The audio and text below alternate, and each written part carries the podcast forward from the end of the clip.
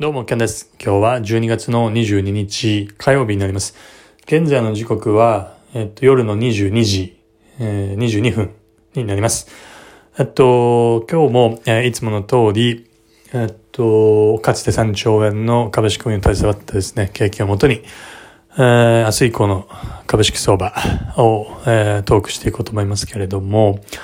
えっと、まあ、昨日に引き続いて連日のトークということなんですけれども、昨日は、その、まあ、コロナの編集、えーをめぐるですね、ヘッドラインに、えーをめぐって、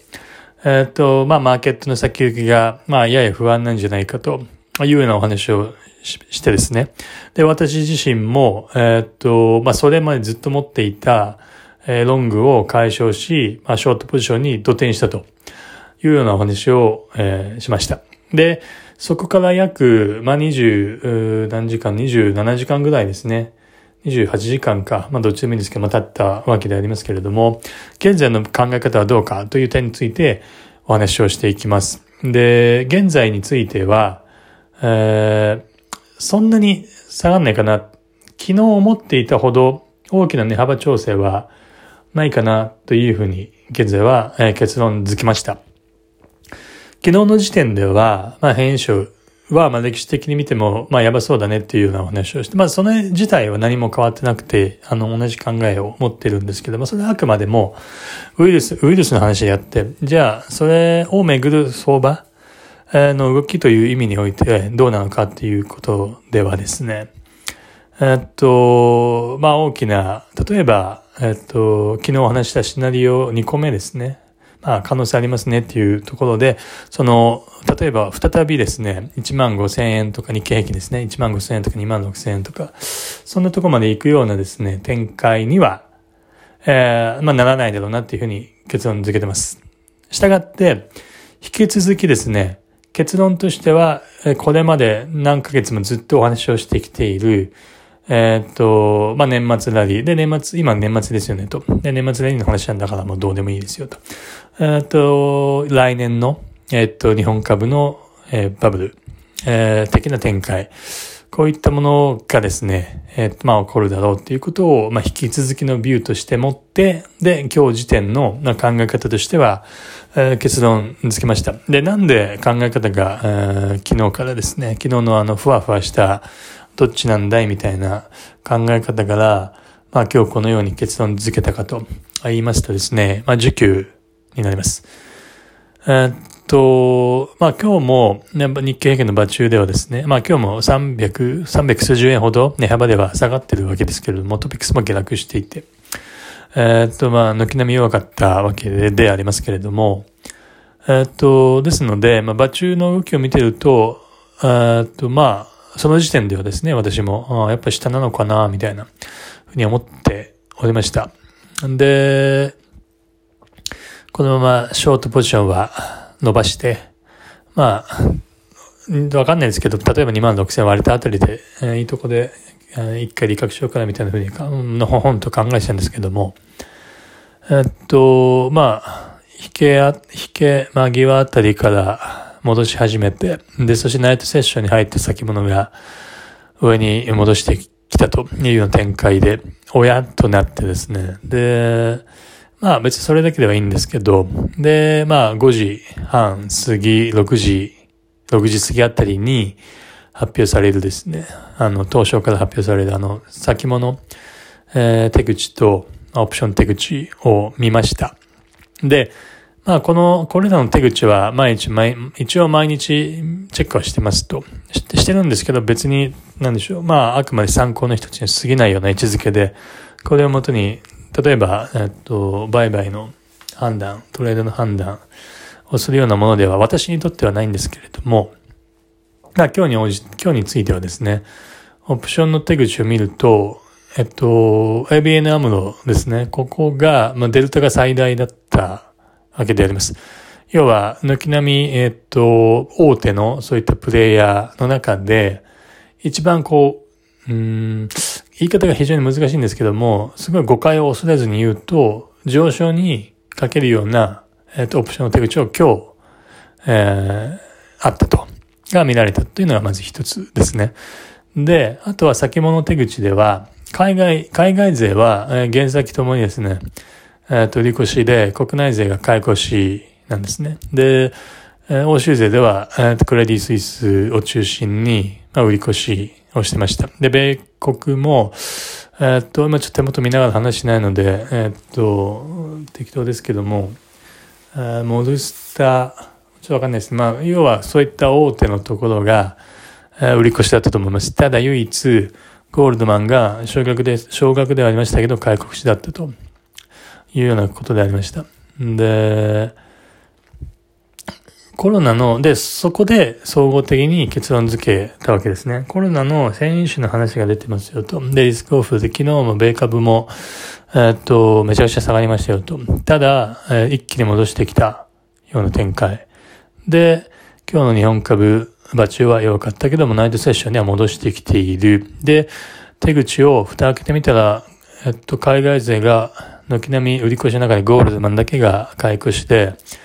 オプションも ABN アムロが、えー、まあ、デルタがですね、まあ、最大プラスになっていると、ポジティブだというようなところだったので、これはもしかしたら大きな値幅調査はないんじゃないかというような結論に至ったわけでありますと。で、同時にショートポジションもですね、昨日構築したショートポジションももうほぼ縦値で、えー、っと、あの、解消してます。ですので、今、ノーポジションになりました。なっております。はい。というのが背景にあります。で、その上で来年の展望なんですけれども、うん、もうずっとお話をしてきた通りですね。まあ、ことさら日本株が先行される形ということで、まあ、アセットバブルになっていくんだろうなっていうふうには、えっと、思います。で、それがいつなのかということが、まあ非常に重要であって、そして、まあ一番それをえっと、予想するのは一番、まあ、困難であるわけなので、まあ、いつもの通り妄想だということなんですけれども、えっとですね、来年日本株が先行されて日本株が上がりますよってなった時に、やはり、まあ、ポイントになってくるのが、まあ、日本の企業のですね、まあ、業績の部分になるわけでありますね。で、おそらくなんですけれども、来年度以降のその業績の回復について、えー、っと、期待先行で年初から上がっていくんだろうなっていうふうに思ってます。思ってます。うん。で、まあ、こういった、うん、なんでしょう、背景というか、まあ理由付けみたいなところはぶっちゃけどうでもいいんですけども、価格が上がってくれれば別に何でもよくて、まあ結局なんで上がってんの？なんで下がってんのっていうような理由付け、メディアが言うようなところは、まあ、専門家も言うようなところは全て後付け、後出しじゃんけんなんとも言えるようなことなので、それっぽいことが世の中に伝わって、えー、それっぽい、一番それっぽいことが世の中ので理由とされるだけなので、まあいいんですけども、ただ、まあ、これから起こることをですね、未来を予測するにあたって、まあ、無理やり、なんでしょう。えっと、無理やり理由を探すんであれば、まあそういった来年度以降の日本企業の業績予想に対する、業績に対する期待で上がっていくのかなっていうふうには思ってます。ですので、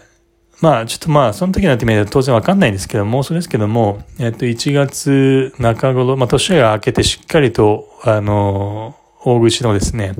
機関投資家が戻って、本格的に戻ってくる1月の中旬以降ですね、しっかりとした買いが入り、2月、3月と。で、もしかしたら新年度に入った上旬、4月の、4月のですね、上旬あたりまでかなというふうに思います。で、このあたりで、まあ、妄想ですけども、日経平均は3万円あたりをまあ、思考していくんじゃないかなっていうふうには考えます。はい。まあ、それが別に、あの、企業業績の予想の折り込みなろうが何だろうがどうでもいいんですけども、うん、まあ、そのぐらいの価格でいくかなと思います。結局、あの、まあ、需給曲線、需給なので、株式とはいえども結局は経済言論の一番最初の教科書に出てくるようなですね、需給で価格決まるのは当然なしですね。結局需給であの、まあ、来年上がってくんだと思うんですけれども、まあ、来年についてはですね、まあそのような展開で見てます。なので、まあちょうど今現在ノーポジなんですけども、まあ年末ってこともありますし、あえてこんな、なんかレンジになってる時に、あの、で、しかも、売買が薄い、そして年越すって時に、ポジション、もう、もう今、ちょうどノーポジなので、わざわざ、ロングだろうが、ショートだろうが、ポジション持つ必要ないかなって思いますので、まあ、このままちょっと年越年越そうと思ってます。ノーポジで、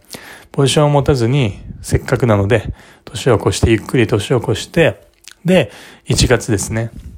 入って、まあ、上旬を、上旬の時に少し、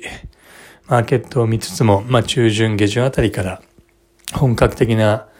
上昇を取りに行こうと思ってます。で来年の上昇を取りに行くというのが、まあ去年ずっと、あ、去年じゃないです、今年ですね。何ヶ月も、えー、お話をしてきた私の一番の狙い、最大の狙いになりますので、来年のですね、そのまあ、日経平均3万。まあ、いかないかもしれないし、それをま、さらに超えちゃうかもしれないです。わかんないですけども。まあ、3万円という目標、目処に対して上がっていく上昇というのを、まあ、取りたいなと、いいところで、えロング入って取りたいなと思います。なので、通常のロングだけじゃなくて、えっと、構築したいなと思ったのは1月に入って、4月切りのコードオプション、ストライク3万円っていうのも、まあ、その時の状況を見て、まあ、仕込もうかなと思ってます。結構それで利益が出るんじゃないかなというふうには思ってますね。あの、先月のですね、11月の時みたいな感じで。はい。まあ、あんな感じで直線的に上がるのかどうかちょっとわかんないですけども。そんな感じで、いい感じで、来年の前半は、利が乗るかなと思います。はい。今日は以上になりますね。どうもありがとうございました。